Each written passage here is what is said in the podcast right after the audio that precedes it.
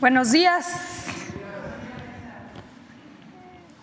Agradecer a los medios de comunicación, a todos los que nos ven, nos escuchan a través de las redes sociales, de la televisión, de la radio. Vamos a dar inicio a esta conferencia nuevamente en representación del presidente Andrés Manuel López Obrador, eh, que como ustedes saben, tuvo una gira a partir del viernes hasta el día de ayer por Colombia, por Chile, daremos cuenta. También el día de hoy vamos a retomar, como cada 15 días, el informe sobre salud. Tendremos este eh, apartado del pulso de la salud. Nos acompaña el día de hoy el secretario de salud, el doctor Jorge Alcocer. También nos acompaña el maestro Zoé Robledo, director general del IMSS, para que nos puedan dar cuenta de los avances en materia de salud y también en la consolidación de IMSS eh, Bienestar. Em, les platicamos sobre la gira del día de ayer. Ayer comentábamos que el presidente estaría eh, concluyendo su gira eh, por Chile, el presidente Andrés Manuel López Obrador participó en las actividades por el 50 aniversario del golpe de Estado en Chile, en Palacio de la Moneda, por invitación del presidente Gabriel Boric. Eh, en el acto asistieron diferentes familiares de desaparecidos, de las víctimas de la dictadura de Pinochet, además de invitados internacionales también estuvo presente el presidente de Bolivia, eh, el presidente de Colombia, el presidente de Uruguay, eh, también estuvo presente el primer ministro de Portugal, de manera virtual también Alberto Fernández, presidente de Argentina. Y por nuestra parte aquí vemos algunas imágenes. El presidente estuvo acompañado de la doctora Beatriz Gutiérrez Müller, también estuvo por allá eh, la secretaria de Relaciones Exteriores, Alicia Bárcenas, el secretario de la Defensa Nacional, el general Luis Crescencio Sandoval, estuvo el secretario de Marina, el almirante Rafael Ojeda y también de la Embajada de México en Chile, Laura Moreno. Algunos puntos a destacar sobre la gira del día de ayer. Durante esta jornada, el presidente reiteró su profundo respeto y cariño por el presidente Salvador Allende, al que llamó el apóstol de la democracia de Chile y un símbolo de la dignidad de los servidores públicos en todo el mundo. También reiteró que México y Chile son pueblos hermanos que están unidos por los ideales de libertad, de justicia, de democracia y del respeto irrestricto a la soberanía. Se suscribió el compromiso de Santiago junto con otros jefes de Estado y expresidentes chilenos. Este documento enuncia cuatro puntos para defender y cuidar la democracia y el Estado de Derecho. Fue una gira exitosa eh, y finalmente ya está nuestro presidente en territorio nacional. Vamos, si les parece bien, pasamos al, al, pulso de la salud, dándole la palabra al doctor Alcocer para que nos pueda introducir el tema. Adelante, doctor, por favor. Muchas gracias. Con su permiso, señora secretaria. Muy buenos días a todas y todos ustedes. Como se sabe, el día de ayer se conmemoró el atentado contra Salvador Allende. Si bien es conocido por ser estadista y presidente de Chile, no se debe olvidar que fue médico cirujano. Antes de ser presidente, cuando recorría su país como médico, Publicó sobre sus experiencias en un librito llamado La realidad médico-social chilena, una obra poco conocida sobre la salud pública, pero muy importante para los proyectos, por cierto, de transformación que emprendemos en este gobierno. Allende, el médico, describe claramente que el principal condicionante del nivel de salud de una población es su nivel socioeconómico. El mismo día que moriría, Salvador Allende, el presidente, el médico, el humanista, afirmó con certeza, los procesos sociales no se detienen ni con el crimen ni con la fuerza. La historia es nuestra y la hacen los pueblos. Y el pueblo de América Latina debe defenderse, nunca sacrificarse. El pueblo no debe dejarse arrasar ni acribillar, pero tampoco puede humillarse. Hoy en el pulso de la salud, el maestro Zoé Robledo informará los avances del INS Bienestar 2023 en el país para atender a la población sin seguridad social, en esta ocasión con dos temas. El primero, la evaluación del programa Médicos Cubanos en el Instituto Mexicano del Seguro Social Bienestar a un año de su estudio, de su inicio. Además, la transmisión de un video como testimonio, un año de médicos cubanos en México.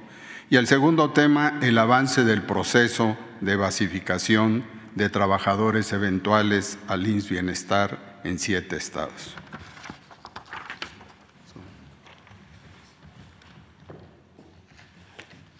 Muchas gracias. Con su permiso, señora secretaria, Luisa María Alcalde, secretario del COSER, muy buenos días a todas y, a todos. Como todos los martes del Pulso de la Salud, informamos sobre los avances en la construcción de esta nueva institución, el IMSS Bienestar la institución del Estado mexicano para la atención médica de las personas que no tienen seguridad social, eh, dedicada a dar atención médica, medicamentos, consultas, eh, cirugías y estudios de manera gratuita. Y hoy tenemos un reporte muy especial, porque justamente el día de ayer, 11 de septiembre, eh, escuchábamos el discurso de Isabel Allende cuando hablaba de esta triada de los gobiernos eh, emanados de revoluciones en el siglo XX, del gobierno de Cárdenas, el gobierno de la Revolución Cubana y el gobierno de Allende. Y justo ayer, si nos pueden pasar la primera, eh, tuvimos una reunión con la viceministra primera del Gobierno de Cuba, del Ministerio de Salud Pública, Tania Margarita Cruz, y con la doctora Yamila de Armas, que es la presidenta de Servicios Médicos Cubanos, la agencia del Estado cubano, que desde hace más de 60 años eh, presta eh, este tipo de servicios de colaboración con diferentes naciones. Como saben ustedes, desde el 8 de mayo del año 2022 iniciamos esta colaboración con el Gobierno de Cuba, que es muy particular en México porque se enfoca específicamente a médicas y médicos especialistas. Eh, Servicios de Salud de Cuba, en estos 60 años de experiencia, ha colaborado con 165 países en todos los continentes del mundo, desde China, Italia, eh, Qatar, Panamá, eh, Turquía y ahora desde hace un año en México pero con médicas y médicos exclusivamente especialistas que van a los lugares más apartados, a donde ha habido durante muchos años eh, baja cobertura o vacancias de, porque no ha habido forma de eh, tener médicos especialistas de otra manera y que ahora, han estado trabajando. Esta colaboración ha rendido frutos a la, fecha, la siguiente. Hemos, eh, se han contratado un total de 806 médicas y médicos especialistas. Son 39 las especialidades, desde cirugía, ginecología, pediatría, eh, medicina interna, nefrología, cardiología, neurocirugía. Son realmente especialidades eh, complejas. Eh, están atendiendo en este momento en 16 estados de nuestro país y en hospitales, muchos de ellos que nunca habían tenido la presencia de un médico especialista, en algunos casos incluso desde su inauguración. Eh, trabajan en lugares como la Mesa del Nayar, la Montaña de Guerrero, la Costa Chica de Oaxaca, eh, en Cananea, en, Sonora, en zonas rurales también de Tlaxcala o de Colima o de Michoacán, en la Huasteca Alta de Veracruz, en Zacatecas, en Morelos, en Campeche. Eh, y tenemos esta distribución de estos 800 médicas y médicos cubanos, eh, los 51 que están en Baja California, 51 en Campeche, 12 en Chiapas, 86 en el estado de Colima, 52 en el estado de Guerrero, 71 médicos y médicas especialistas que están trabajando en hospitales de Michoacán, 39 en hospitales de Hidalgo, 109 en hospitales de Nayarit, 68 que están ya en hospitales comunitarios y básicos en el estado de Oaxaca, 31 en Quintana Roo, 60 en Sonora, 15 en Tamaulipas, 105 médicas y médicos en Tlaxcala, 25 en Veracruz, 3 en Yucatán, 28 en Zacatecas. Eh, la verdad que es, ha sido una experiencia extraordinaria. Son médicas y médicos cubanos que están salvando la vida de mexicanas y de mexicanos. En ese eh, sentido, el reporte, el avance del reporte y la evaluación que se está construyendo sobre su participación en nuestro país, la siguiente, es eh, al momento eh, da estos números. 665.194 consultas de especialidad, 42.600 eh, estudios de ultrasonido, 38.600 sesiones de diálisis acompañadas por nefrólogos, eh, nefrólogas cubanos, 23.492 cirugías que sin la presencia de estos médicos no hubieran ocurrido. Eso es lo, más importante. Son quirófanos, muchos de ellos que aunque estuvieran habilitados, equipados con insumos y, licencias, no contaban con un médico cirujano y un anestesiólogo para llevar a cabo una cirugía. Estas 23 mil cirugías simplemente no hubieran ocurrido sin la presencia de los médicos y médicas cubanos. 3.202 estudios de alta tecnología, 1.983 partos y 891 cesáreas, así como 592 endoscopías. Eh, el día de hoy quisimos traer un video también en agradecimiento a ellas y a ellos, en donde hablan de esta colaboración. Si lo podemos pasar, por favor.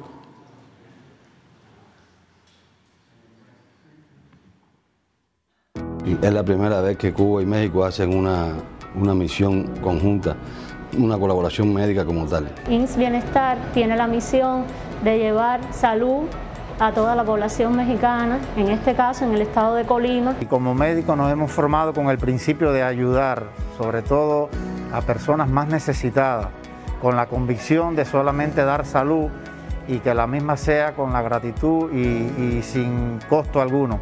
Y es eso precisamente la esencia del médico cubano, brindar salud eh, con humanidad, con dedicación, con responsabilidad, con sentido del deber. Y eso motiva a contribuir a formar parte de cualquier programa eh, de este tipo, de esta corte que se realice en México y en cualquier otro lugar del mundo. Y es precisamente eh, la razón de por qué estamos aquí, precisamente para ayudar en unión a los médicos mexicanos.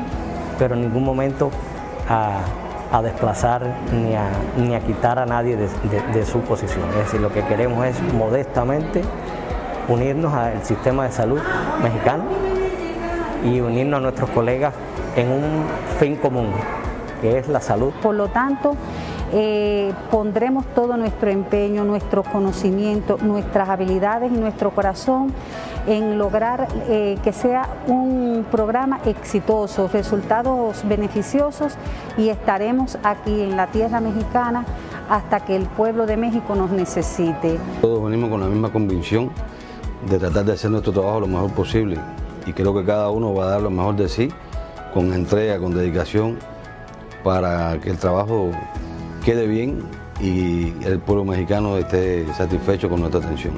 Yo considero que es un privilegio formar parte de este proyecto de la cuarta transformación. Inbienestar eh, surge y Inbienestar se fortalece. Inbienestar va a triunfar. Confiamos que todo va a ser lindo para bien. Pero que sí estén convencidos que no le fallaremos, que la tarea a la cual estamos asignados la cumpliremos cabalmente y, seremos cordiales y recíprocos como mismo lo han hecho con nosotros.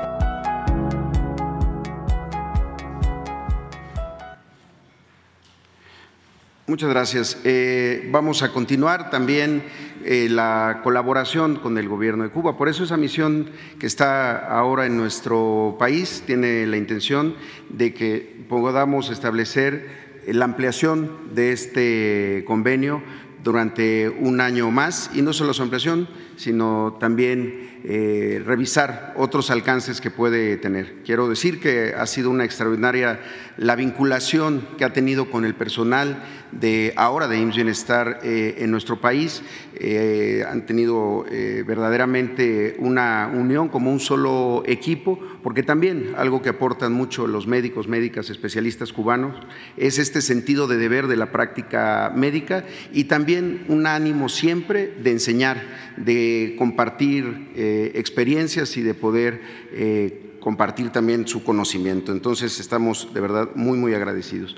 Eh, el otro reporte que tenemos el día de hoy tiene que ver con el proceso de basificación del personal de atención médica que está en hospitales, en centros de salud, de los que están siendo transferidos al IMSS Bienestar. Como lo saben, durante las épocas del Seguro Popular se empezó a tener un número muy grande de personal eh, sanitario, estamos hablando médicos, enfermeras, camilleros, laboratoristas, técnicos, eh, todo lo que se necesita para la operación de una unidad, pero que no tenían fuente de financiamiento, es decir, que eran contratados de manera eventual, con contratos de poca duración, a veces de tres meses, a veces de seis meses, a veces de un año, y pasaban los años y se mantenían así, vulnerando todos sus derechos eh, laborales.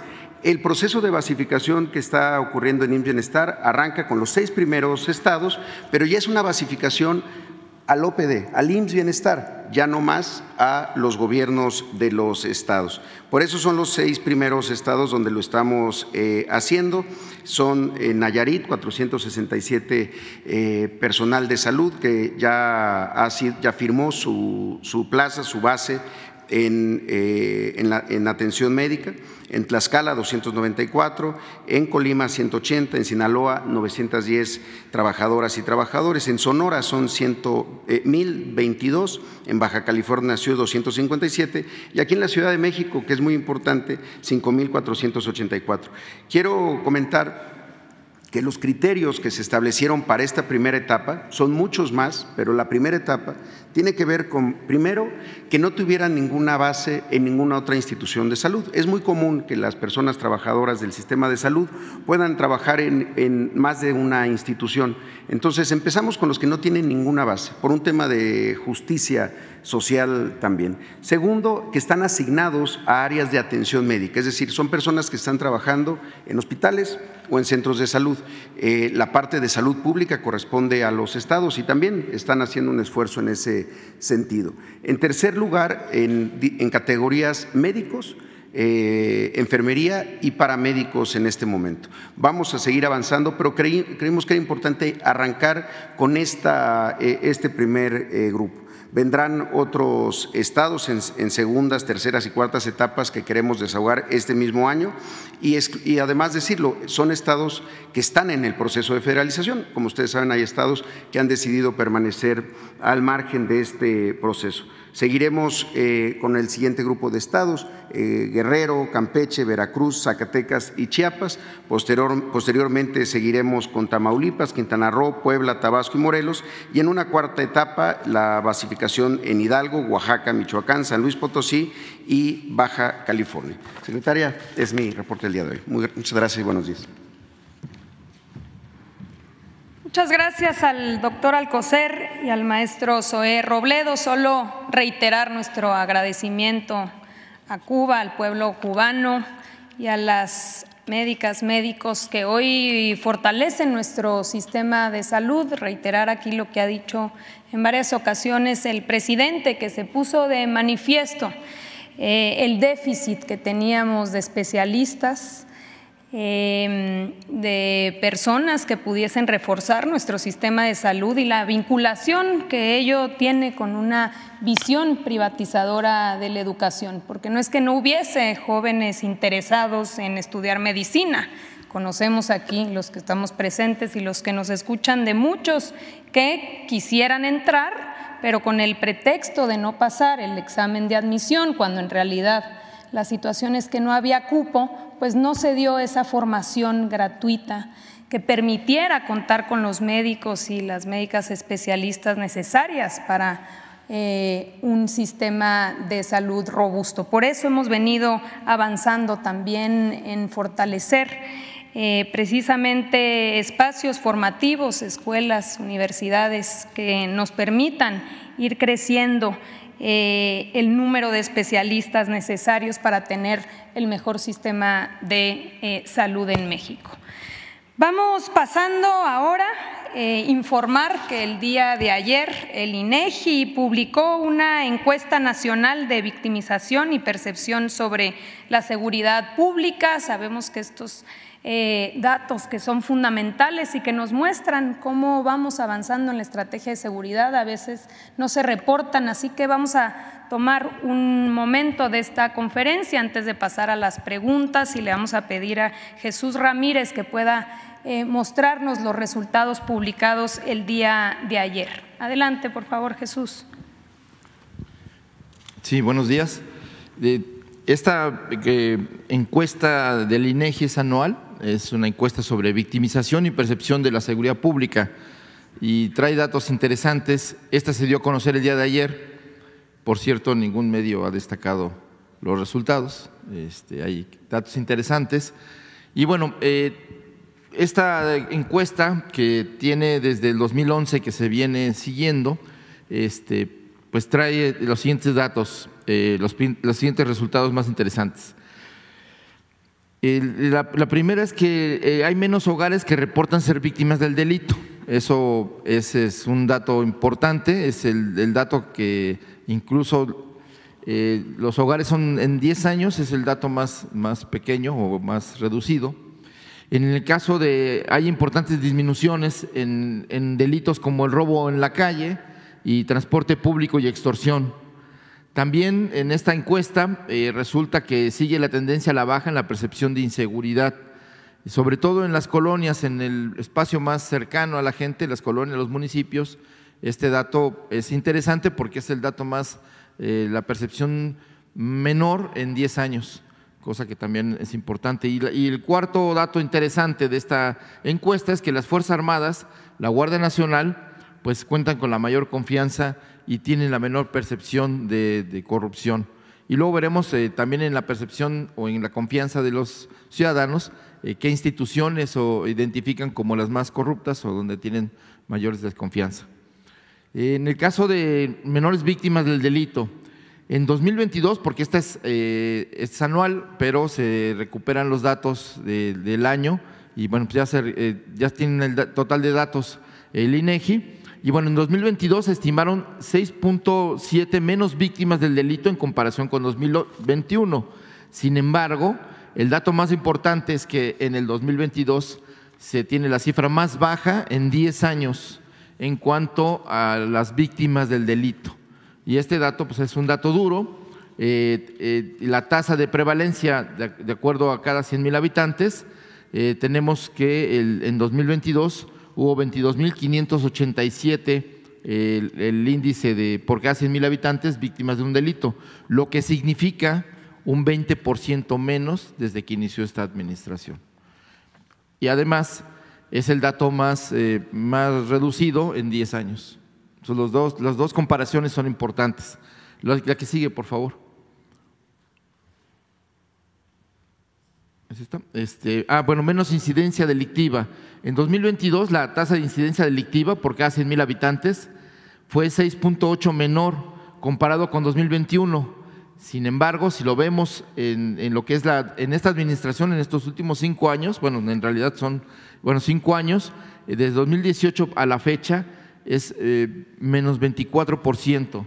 Es decir, eh, tenemos en, en, la incidencia delictiva por cada 100 mil habitantes 28.701 eh, delitos por cada 100 mil habitantes, pero esto significa una reducción en este sexenio de, del, del 24.1% y también es la cifra más baja desde el 2012. En 10 años esta es la cifra más baja en cuanto a la incidencia de delitos eh, eh, por cada 100 mil habitantes. La que sigue, por favor.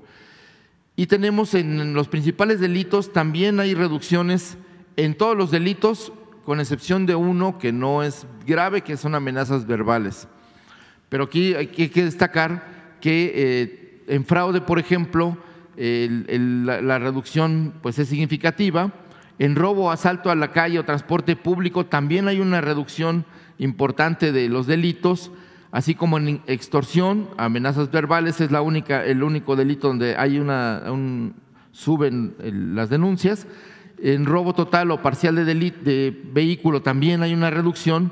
En robo a casa habitación, en lesiones, etcétera. En todos los, eh, los principales delitos hay reducciones eh, del año pasado a esta, este, a esta, fecha. Entonces, y hay que destacar tres cosas. Bueno, una, cosa que es fraude, el principal delito de fraude, extorsión y amenazas verbales son delitos no graves. Entonces también eso es importante que los principales delitos, eh, en la mayoría, son delitos no graves y hay una reducción importante. Lo que sigue, por favor. Bueno, aquí eh, este es un dato importante en cuanto a que esta, esta encuesta eh, mide la percepción de inseguridad de los ciudadanos respecto a, su, a la entidad federativa, a su entorno cercano al municipio y la, y la, y la colonia. Y aquí destaca el hecho de que, bueno, todos van a la baja. En el caso de entidad federativa, el 74.6% de la población siente inseguridad, sin embargo es el dato más bajo en lo que va de esta administración, 4.8 eh, puntos menos.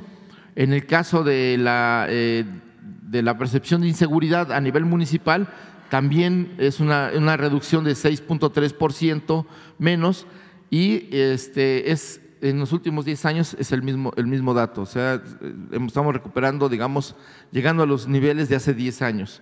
Igual en el caso de la colonia y la percepción de inseguridad en la colonia o localidad, eh, que es de 39.9% de la población siente inseguridad en su colonia, estamos en niveles de hace 12 años. Entonces, también este, estos datos son importantes de cómo se ha venido reduciendo la incidencia delictiva, la percepción de los ciudadanos y los delitos concretos que sufren las familias, los hogares y las personas. El que sigue, por favor. Aquí eh, este dato es importante en tanto que la confianza en las autoridades de la población pues sigue siendo muy alta, sobre todo eh, a nivel de las fuerzas federales. ¿no? La Marina, que tiene un aumento en, su, en la confianza, tiene una confianza del 90.1%, el ejército, eh, que tiene 87.2% de confianza de la población, y la Guardia Nacional, que es un actor nuevo a partir de esta administración, pues eh, alcanza un 80.8% de confianza de la, de, la población. En, en, caso de la Fiscalía eh, General de la República, pues el 64.2%. Los jueces tienen una, una percepción de, de, confianza del 59.1%. Así la Policía Ministerial, Estatal, el Ministerio Público, eh, la Policía Preventiva Municipal y, la, y que tienen alrededor del 50%, y la policía de tránsito, que alcanza el 47%. Todos han ido mejorando eh, relativamente la confianza en las autoridades en la percepción de los ciudadanos. La que sigue, por favor. En cambio, el asunto de la percepción de corrupción de las autoridades encargadas del orden o de la justicia, pues vemos que la policía de tránsito sigue siendo la policía con mayor desconfianza de los ciudadanos. ¿no? Entonces, eh, aunque bajó un poco, aún mantiene el 73.9% de percepción como policías corruptas. Y aquí un dato, pues que en medio de la polémica, la discusión sobre la reforma del Poder Judicial, la actuación de los jueces, en fin, pues eh, resulta que los ciudadanos tienen una percepción alta del 66% de eh, ven a los jueces corruptos. Aquí no distinguen entre jueces federales o, locales. Eh, pero bueno, pues la tarea de impartir justicia, los ciudadanos la ven a los jueces como pues eh, el 66%, dos terceras partes piensan que son corruptos. La Policía Municipal también tiene 64.7% de percepción de corrupción y la Policía Estatal 62.8%. Eh, el Ministerio Público 62.8 igual que la Policía Estatal y la Policía Ministerial Judicial o de Investigación 57.8. Así la Fiscalía General de la República 56.8 y aquí es interesante cómo la percepción de corrupción de las fuerzas federales es baja. En el caso de la Guardia Nacional 29.9 una, menos de una tercera parte de la gente piensa que es corrupta, el ejército una cuarta parte piensa que eh, tiene actos de corrupción, el 25.1, y en el caso de la Marina, pues el menos del 20%, el 19.1%. Entonces, estos son los principales resultados de esta encuesta de percepción eh, y de eh, victimización en cuanto a delitos en la seguridad pública. Entonces, pues esa es la presentación y esperemos que los medios destaquen estos datos porque es importante que la población esté informada de que esta situación se está presentando y que son datos favorables en cuanto al, trabajo de la seguridad pública. Gracias. Muchísimas gracias, Jesús. En efecto, eh, son datos sumamente relevantes, no datos que eh, emite el gobierno, son datos del INEGI y que vienen a reiterar también lo que ya se había publicado en meses anteriores. Eh, que tienen que ver con que se ha venido reduciendo los diferentes delitos, incluido el delito de homicidio. Hablábamos el día de ayer respecto a estos datos publicados hace algunos meses por el INEGI, que hoy, pues acompañados de estos datos presentados por Jesús, de tener las cifras más bajas en la última década, eh, de prevalencia delictiva en los hogares, de eh, incidencia delictiva, la reducción de los principales eh, delitos, la percepción, la reducción en la percepción de inseguridad y eh, el tema de la confianza en las diferentes instituciones, sobre todo en esta institución recientemente creada, que es la Guardia Nacional, pues nos dan luz de que las cosas van mejor, de que hemos logrado a través de esta estrategia avanzar en la pacificación del país. Pero quizá de lo más relevante es que pone en evidencia de que la estrategia de atender las causas que generan la violencia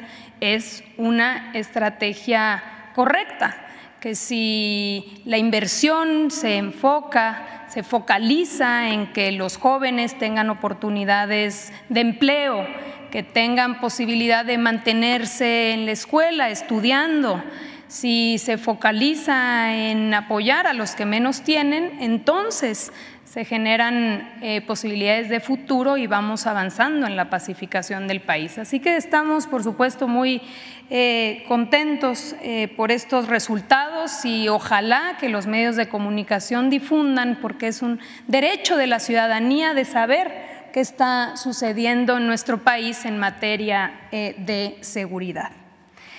Pues pasemos, si les parece bien, algunas eh, preguntas por parte de los medios de comunicación. Acá tenemos una compañera enfrente, luego acá y luego el compañero. Adelante, por favor. Buenos días, secretaria. Buenos días a todos. Yufel Carolina de Códigolibre.mx. Tengo dos preguntas para usted, secretaria. Diversos analistas económicos amanecieron hoy diciendo que el, endeudamiento que se espera para el próximo año podría ser grave. Esto no podría ser una bomba de tiempo para la candidata o candidato, bien sea de Morena o de la oposición, y qué se le espera para ellos, ¿no? Por el, este endeudamiento que dicen muchos analistas económicos. Segundo, Hablando de seguridad, muchos, el ataque de drones por parte del crimen organizado está en aumento. Y esto de verdad podría ser muy peligroso y muy alerta. ¿Qué tiene el gobierno federal o cómo se prepara para las elecciones o los candidatos que vayan a un, a un, a un buen puesto? ¿Y cómo se va a, parar esto de los ataques de drones por parte del crimen organizado? Gracias.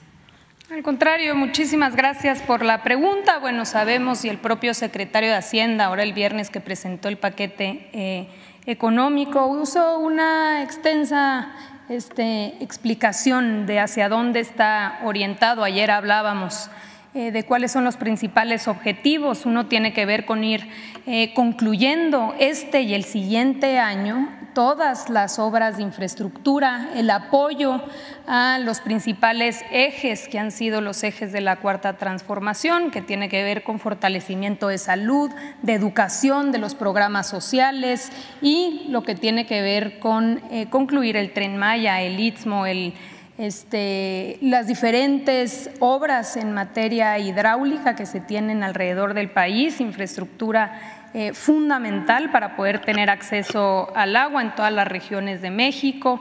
Entonces, hacia allá está orientado el presupuesto. Es un eh, presupuesto, eh, un paquete económico que garantiza una transición ordenada, es una propuesta prudente y sobre todo enfocada en consolidar el estado de bienestar. Y si les parece bien, sería eh, interesante y ya el presidente a partir de mañana que retoma las conferencias, pues probablemente se pueda invitar al secretario de Hacienda para que pueda de manera eh, detallada ir este, eh, exponiendo todos estos detalles y todas estas este, em, eh, cuestiones que integran el paquete económico. Así que eh, lo haríamos de esa manera, no sin antes reiterar y asegurar sobre todo al pueblo de México que es un paquete económico, eh, pues que con la misma orientación de poder contar con los recursos necesarios a partir de un ejercicio honrado, eficiente, sin privilegios, pues se puede contar con los recursos necesarios para concluir todas las obras. El compromiso del presidente, y en eso acompañamos todo el equipo de gobierno, es que no nos queden obras inconclusas. Conocemos muy bien lo que sucedió en el pasado, eh, entre que se cortaban listones para inaugurar eh, hospitales vacíos, elefantes blancos, o simplemente se hablaban y se eh, inauguraban proyectos que finalmente no eran concluidos. Aquí la idea es eh, cumplir con todos estos compromisos, cerrar, pero sobre todo dar cuenta de que se puede a través de la inversión pública como detonante de desarrollo pues ser un polo de atracción de inversión privada. ¿Qué va a pasar en el sureste? Pues que hay una inversión importante en infraestructura hoy pública a través de el dinero de todas y todos los mexicanos que va a detonar y que ya está detonando un atractivo eh, para que eh, diferentes industrias se acerquen a esa región del país que estaba eh, totalmente excluida, abandonada, olvidada. Entonces, hacia allá va el presupuesto, siempre se ha mantenido en estos ya cinco años de gobierno un, este, digamos, eh, mucha em, responsabilidad en el eh, gasto público, así seguirá siendo y vamos, si les parece bien, a dar ese espacio. Esperemos que el propio secretario pueda venir a darles eh, todos los detalles que, requieran. Por el otro lado, em, em, platicar también, incluso aquí también se ha hablado del asunto respecto a este tema de los eh, drones. Hay una iniciativa ya presentada por el Ejecutivo Federal fue una iniciativa en donde participó eh, tanto la Secretaría, eh, tanto la Marina como la, de, la Secretaría de la Defensa, como la Secretaría de Seguridad, de manera integral con algunos legisladores en esta materia eh, de drones, que también pues abre estas nuevas realidades y pretende regular eh, precisamente para que no, no, sucedan este tipo de cuestiones. Entonces, pues estaremos pendientes de la discusión del Congreso. Como sabemos, eh, ya será tarea de ellos esta discusión que, que pretende atender estas nuevas realidades. Muchas gracias. Al contrario, muchas gracias a ti. Teníamos acá atrás a la compañera. Adelante. Sí, buenos días, secretaria, secretario, director. Eh, preguntarles sobre esto que anticipó ayer el legislador, el legislador Ignacio Mier de un recorte de cuatro mil millones de pesos al INE. Eh, si en el gobierno federal se ve suficiente este recorte que se anticipa, lo que él argumentó es que ya no se proyectaría la consulta popular para la reforma al Poder Judicial eh, en aras de que pues mayo, este, Morena con el Verde y el P tendrían mayoría. ¿No ve que es un exceso de confianza de parte del partido augurar que se tendrá esta mayoría para lograr la reforma con una mayoría calificada en el Congreso para la próxima legislatura, por favor? Bueno, tiene que ver ya con la división de poderes. Ayer hablábamos, le toca en específico a la Cámara de Diputados el poder eh, tener esta discusión respecto a un eh, gasto racional de los recursos de todas y todos. Entonces, ¿qué le toca al Ejecutivo? Bueno, pues recoge cuáles son las propuestas que hacen los diferentes organismos, órganos, este, y las propone tal cual al legislativo se compone dentro del propio presupuesto lo que eh, el INE, como todas las otras instituciones, propusieron para el gasto del próximo año y le toca finalmente a la Cámara de Diputados ver si esas propuestas atienden a un principio de racionalidad. Finalmente son los recursos de todas y todos. Y yo estoy segura, convencida de que eh, los legisladores van a actuar con absoluta responsabilidad, sin poner en riesgo ninguna circunstancia, pero sí a sabiendas de que se necesita un gasto racional, en una lógica eh, de austeridad, en una lógica eh, precisamente de orientar estos recursos a las prioridades de nuestro país. Entonces, en ese sentido, pues es una función eh, exclusiva de la Cámara de Diputados que habremos de ver en las próximas eh, semanas y este, que hay que respetar. Eh, pero en esta lógica que ha mantenido el gobierno federal de que pues el INE gasta mucho, ¿se estima suficiente este recorte de 4 mil millones de pesos? Y también no sería importante que se mantuviera este dinero como presupuesto precautorio para fuera esta consulta sobre la reforma al Poder Judicial o cualquier otro tipo de consulta? Es que no nos toca a nosotros decir si es mucho o es poco.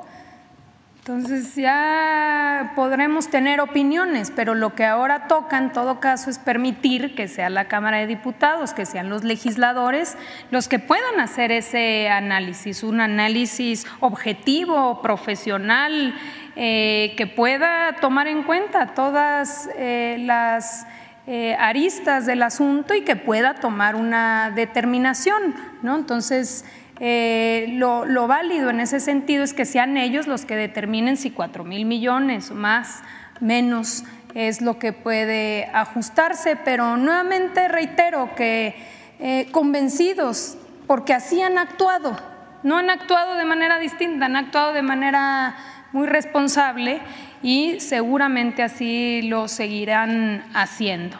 Eh, ellos también comparten esta visión de que eh, pues no se puede, eh, digamos, dar paso a que haya más de lo que se requiere porque hay que reforzar este, también pues las becas, hay que reforzar ahora, por ejemplo, con el incremento eh, del apoyo a adultos mayores. Entonces ellos mismos irán tomando esa determinación, pero no vemos ninguna eh, preocupación en ese sentido. En ningún caso se pondría en riesgo este, ninguna circunstancia. Bien, secretaria. Eh, también ayer en Estados Unidos se aprueba la actualización de las vacunas Pfizer y Moderna. Eh, no sé si en México se estaría proyectando hacer una adquisición de vacunas acordes a estas nuevas variantes contra el COVID que se han dado. Eh, ¿Cuándo se proyectaría esa adquisición y si hay solicitud de estas marcas ya para pues, la aprobación en México? Por suerte tenemos aquí al doctor Alcocer, así que le pasamos la palabra. Sí, muchas gracias. Sí, se tiene en tiempo y forma ya eh, ubicada cómo va a ser la vacunación contra COVID-19 en esta temporada invernal de 2023 a 2024.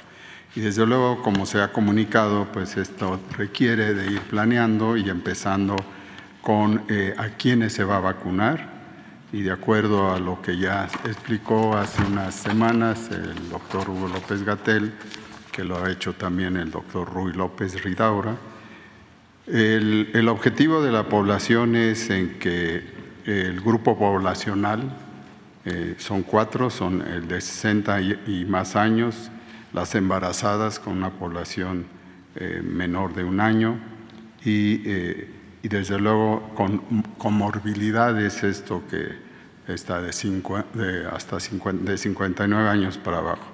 También históricamente se han incorporado a sugerencia, pienso que también de ustedes, el personal de salud histórico de influenza. Esto se combina y precisamente la vacunación en su arranque va a ser a la par de la, de la vacunación eh, para la influenza.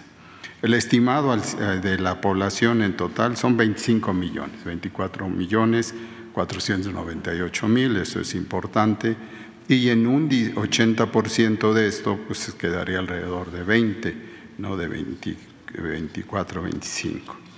¿Qué contamos en este momento?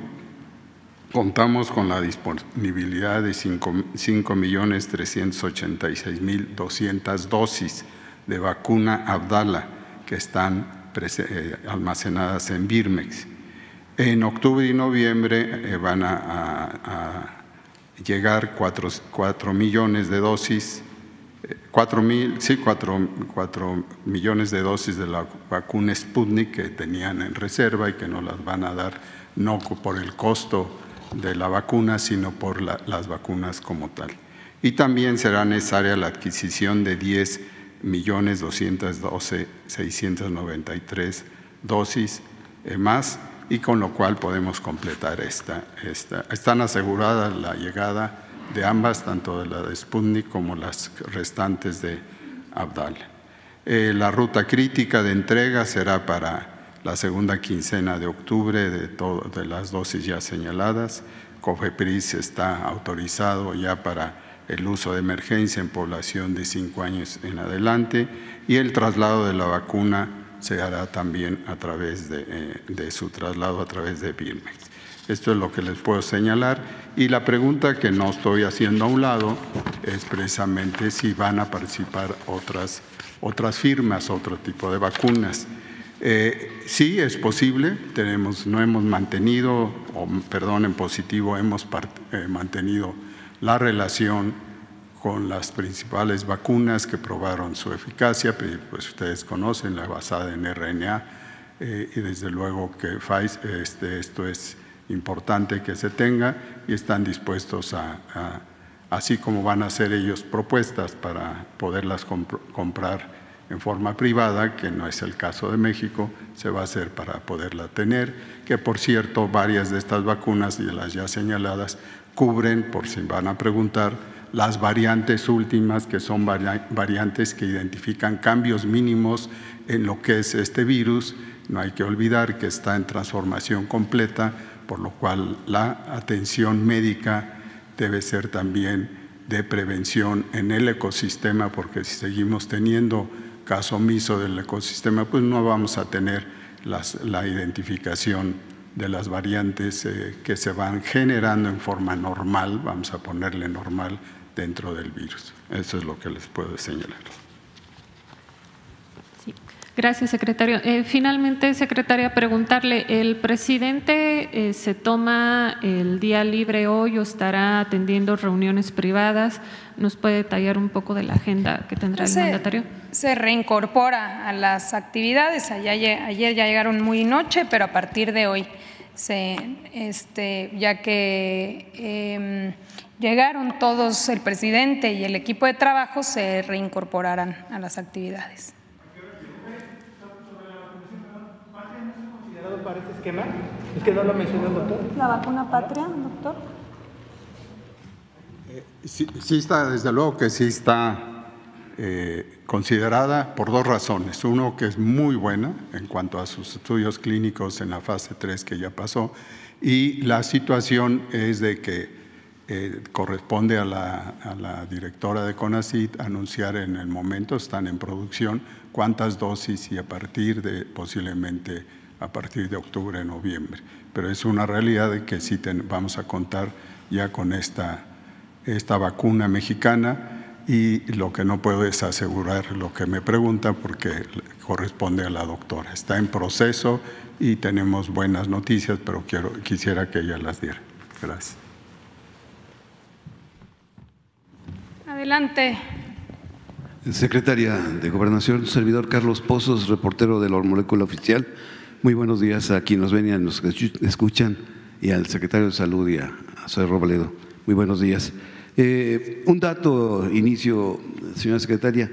El colega periodista Abel Reynoso, el pasado 9 de agosto, en esta conferencia de prensa, eh, el, señor presidente giró instrucción para eh, comenzar y coordinar los trabajos para llevar a cabo el primer Congreso Internacional de Periodistas Independientes.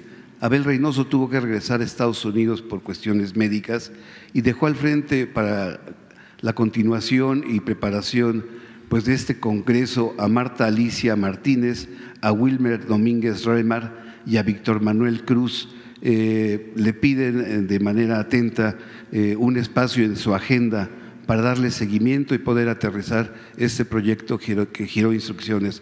El señor presidente, ¿será posible? Claro que sí, con mucho gusto, si nos dejan los datos y está viendo ese asunto aquí Jesús Ramírez, así que si nos eh, proporciona los datos, con mucho gusto él eh, le da seguimiento. Muchas gracias, señora secretaria. Eh, inicio con mi primera pregunta. El calendario cívico de México marca que mañana 13 de septiembre, como la gesta heroica del castillo de Chapultepec, tuvimos la pérdida de la mitad del territorio nacional y la repetida traición del general Antonio López de Santana y la invasión del ejército estadounidense con la batalla de Chapultepec. 13 de septiembre de 1847 han pasado o van a cumplirse 176 años. Y la hazaña de Juan Escutia y de seis jóvenes alumnos del colegio militar conocidos como los niños héroes. A ellos se les conmemora el día de mañana 13 de septiembre, quienes dieron su vida por la patria. Por ello, eh, secretaria, le pido una reflexión autocrítica. Encendemos la televisión y eh, lo primero que vemos son notas eh, de violencia, del narco y Ahorita las encuestas que nos acaba de dar a conocer el vocero de victimización muestran cifras a la baja. La pregunta es, eh, secretaria, ¿cómo se encuentra el tejido social del país? ¿Está roto? Pues yo creo que ha habido evidentes avances en ese sentido. Claro que después de más de 30 años de una política eh, que impulsó el individualismo y que fue profundizando ese deterioro, este, pues caló. Pero como lo ha dicho el presidente, tenemos una reserva de valores eh, morales, espirituales, pero sobre todo el núcleo que ha sido la familia, que ha permitido que salgamos adelante. Entonces llevamos pues ya cinco años en una eh, clara eh, tendencia hacia adelante a la reconstrucción de ese tejido social. Todavía, eh, por supuesto que falta ir hacia adelante, pero vamos avanzando muy bien y, en efecto se da cuenta muchas veces en los medios de comunicación y se pone de manifiesto situaciones de violencia y poco se habla de lo que se ha venido avanzando. Pero hemos recuperado eh, mucho, sobre todo en materia de derechos. El hecho de que los propios programas hoy sean derechos, el hecho de que cada vez hay una eh, conciencia más crítica, hay una revolución de las conciencias, nos está sacando adelante y tenemos pues esa ventaja que ya quisieran otros pueblos del mundo de tener esa reserva de valores que hoy nos permite salir adelante. Entonces, eh, pues por eso debemos eh, sentirnos muy orgullosos, pero sobre todo tener claro que si la estrategia funciona, pues tenemos que seguir reiterando esta estrategia de atender las causas justamente para ir recomponiendo aquellos tejidos sociales que se fueron debilitando. Gracias. Mi segunda pregunta, secretaria de Gobernación, es en el sentido, en un foro regional en Monterrey, la señora Berta Xochil Gálvez Ruiz declaró que hay una cultura distinta en el sureste del país y no podemos eh, aplicar un modelo similar al del norte. Ella, eh, la señora X, Dijo, recuerdo cuando trabajaba con Vicente Fox, quisieron instalar eh, maquiladoras en San Cristóbal de las Casas Chiapas. Y le dije, va a ser un fracaso, nadie va a ir a trabajar ocho horas seguidas porque no es su cultura. El próximo jueves 14 de septiembre se cumplirán 200 años de la anexión del Estado de Chiapas al Pacto Federal, pues hace dos siglos que en el año de 1824 los habitantes de Chiapas formalizaron ante el Congreso mexicano su deseo de anexión al nuevo país independiente como un Estado federal. En el hermoso estado de Chiapas, eh, pues igual que en toda la República se festejan las fiestas patrias, pero el 14 de septiembre para ellos pues es un día porque es el Día de la Unión a, a México. Perdón.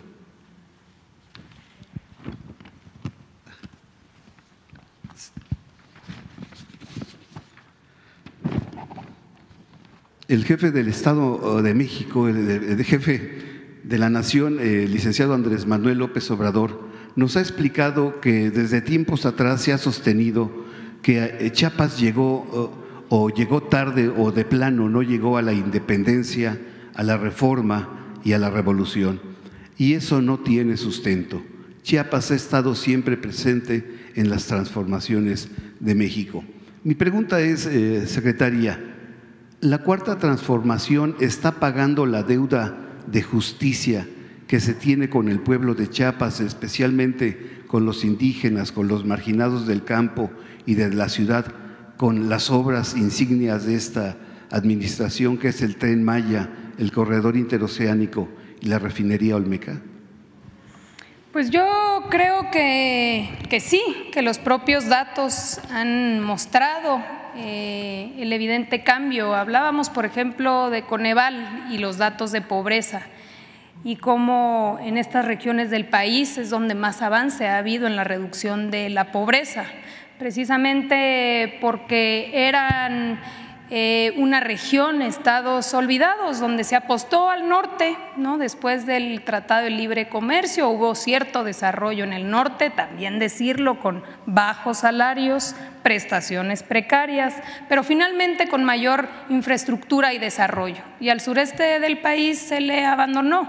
No solamente no había desarrollo y crecimiento, si vemos los datos de empleo, pues no había generación de empleo, mucho menos de empleo formal, incluso a veces eh, ya no hablemos de crecimiento, sino había de crecimiento y un abandono, una política más asistencialista de intermediarios, de organizaciones que cooptaron eh, los apoyos del gobierno. Y es totalmente diferente y el impacto que ha tenido en la reducción de la desigualdad y de la pobreza, pues son datos que nos hacen sentir profundamente orgullosos, porque si lo que ha dicho el presidente de que por el bien de todos, primero los pobres, pues es quizá lo más eh, evidente de ese proyecto de nación, el poder apoyar donde más se requiere, tanto como individuos como regiones del país. Y Chiapas, pues se ha visto eh, así como Oaxaca, como eh, Guerrero y como otras entidades eh, históricamente rezagadas, pues hoy han visto un cambio importante, pero también una consolidación de proyectos de bienestar que son pisos mínimos. Este, que se están consolidando. Entonces, me parece que em, ha habido eh, y está habiendo justicia para esas regiones del país donde pues simplemente no se les había tomado en cuenta. Solo para eh, ilustrar mi pregunta, aquí está la fotografía de la señora Berta cuando hizo esas declaraciones de que en Chiapas no se tiene la cultura de las ocho horas. Bueno, en eso ya no nos metemos nosotros. Este, aquí la compañera, luego acá atrás. Y también tenemos un compañero que nos visita de Argentina, que le vamos a pasar la palabra. Buenos días, secretaria. Eh, Berenice Telles Hernández, de ELIT de México. Eh, bueno, mi pregunta es, ah, eh, el presidente de Argentina, Alberto Fernández, hizo unas declaraciones en este marco del 50 aniversario del golpe de Estado en Chile y mencionó que en América Latina está resurgiendo este discurso de odio. y bueno, pues preguntarle si en nuestro país usted considera que hay eh, vestigios o que eh, la ultraderecha pretenda eh, retomar este discurso de odio. Lo hemos observado en, en, diferentes momentos en nuestro país, en los medios de comunicación, estos discursos precisamente de odio, de discriminación, de, pues de señalamientos Incluso usted misma ha sido víctima de esta circunstancia por, eh, eh, pues, eh, por ser mujer, sobre todo, y por, por, ser joven. Y quisiera que nos dijera algo al respecto en relación a esta declaración que hace el presidente. Bueno, sabemos muy bien que todavía hay presencia de aquellos que eh, actúan e insisten en el racismo, el clasismo, la discriminación, la misoginia, pero cada vez son menos.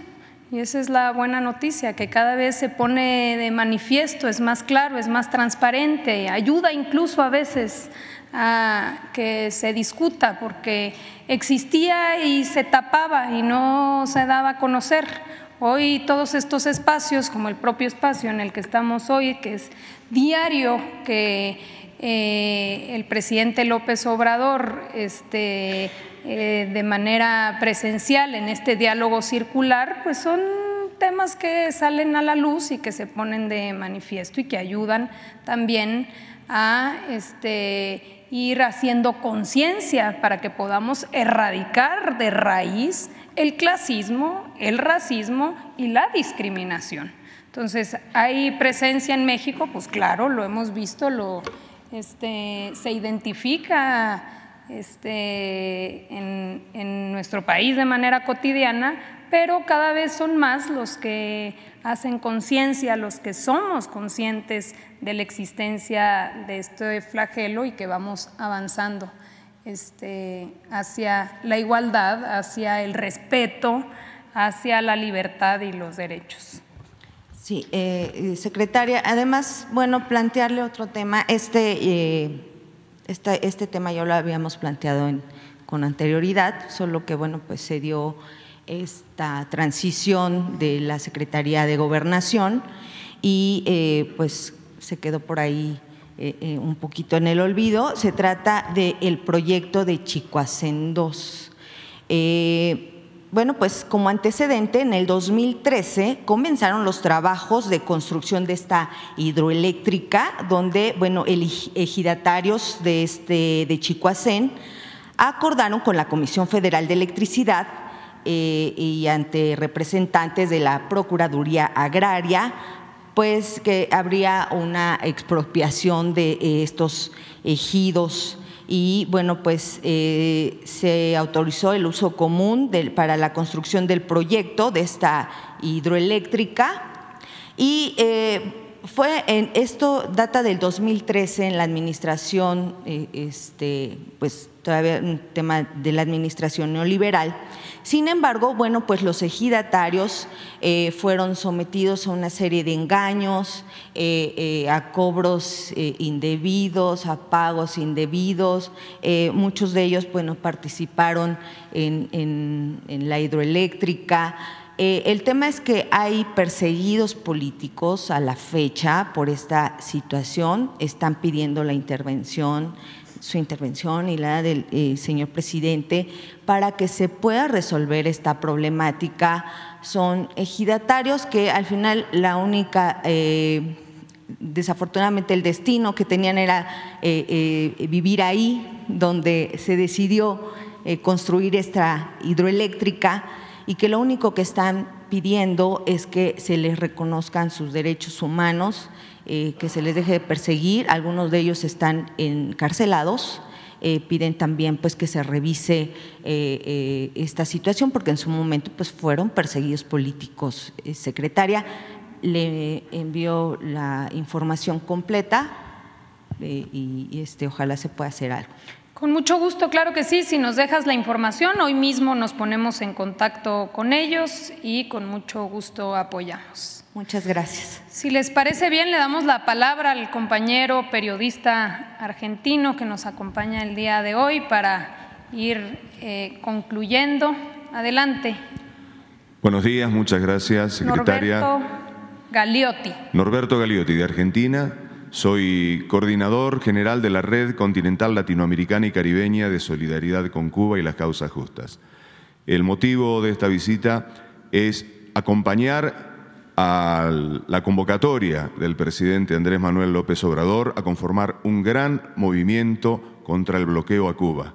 Representamos a todos los países de América Latina y el Caribe en esta articulación y como primer tarea nos proponemos juntar un millón de firmas para pedir al presidente Joe Biden que retire a Cuba de esa lista de estados patrocinadores del terrorismo. Esa es la propuesta fundamental que traemos, informarles que en el año 2025 la red continental decidió hacer su primer encuentro aquí en México, valorando la historia de la solidaridad del pueblo y gobierno mexicano no solamente con Cuba, sino con todos los pueblos de América Latina y el Caribe cuando las dictaduras ponían en riesgo la vida de nuestros militantes. Cuba, México siempre nos tendió la mano, siempre nos dio hogar y salvó la vida de muchos de nuestros compañeros y compañeras.